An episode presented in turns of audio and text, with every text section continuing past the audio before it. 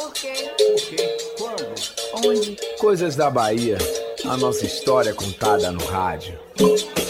Numa plena sexta-feira chuvosa, o cinema no shopping estava vazio. Será que é o preço da pipoca? Um senhorzinho também estava perplexo e comentou que em toda a sua vida nunca havia uma sessão de cinema numa sexta-feira tão vazia. E lembrou que era de um tempo que o Cine Guarani, ali na Praça Castro Alves, para cada lançamento fazia uma festa. E lembra de uma que foi inesquecível quando o dono Francisco Piton lançou Cleópatra e colocou várias moças vestidas de personagem na porta do cinema e foi um frisson. Era assim mesmo o dono do cinema sempre fazia as coisas imitando Hollywood. O senhor foi dizendo que não gosta de filme em shopping e relembrou várias passagens do tempo. Por exemplo, houve uma época, até os anos 1970, que vários bairros de Salvador tinham cinema. No Engenho Velho de Brotas era o Cine Amparo do seu Crescenciano, tinha o Cine Rio Vermelho, e Tapajipe tinha o Cine Roma e o Tapajipe. A Liberdade possuiu São Jorge, o Brasil. Na Cidade Alta tinha o Excelso, que pertencia à Arquidiocese, na Praça da Sé. Nas imediações, o povo ia ver os filmes no Liceu,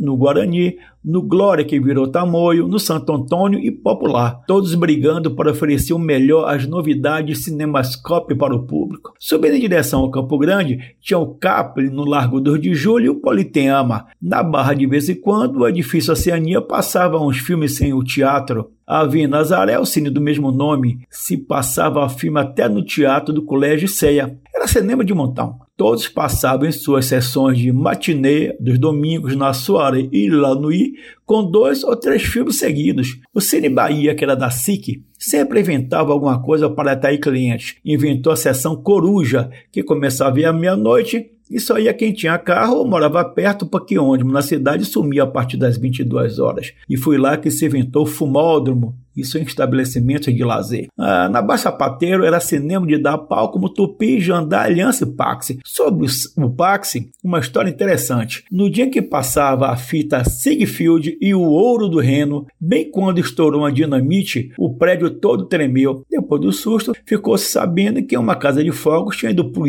ares ali perto, na Baixa Pateiro. Foi o primeiro cine-realismo da nossa história. Havia cine-arte que virou Aston e seguia uma linha pornô. O Guarani virou Itaú e depois virou Glauber. Quem viveu cinema nos bairros até o ano de 1990 sabe como era legal chegar, esperar começar e espantar o urubu que abria alguns filmes e jogar pipoca no leão da Metro. Sou João Freitas para a Rádio Metrópole.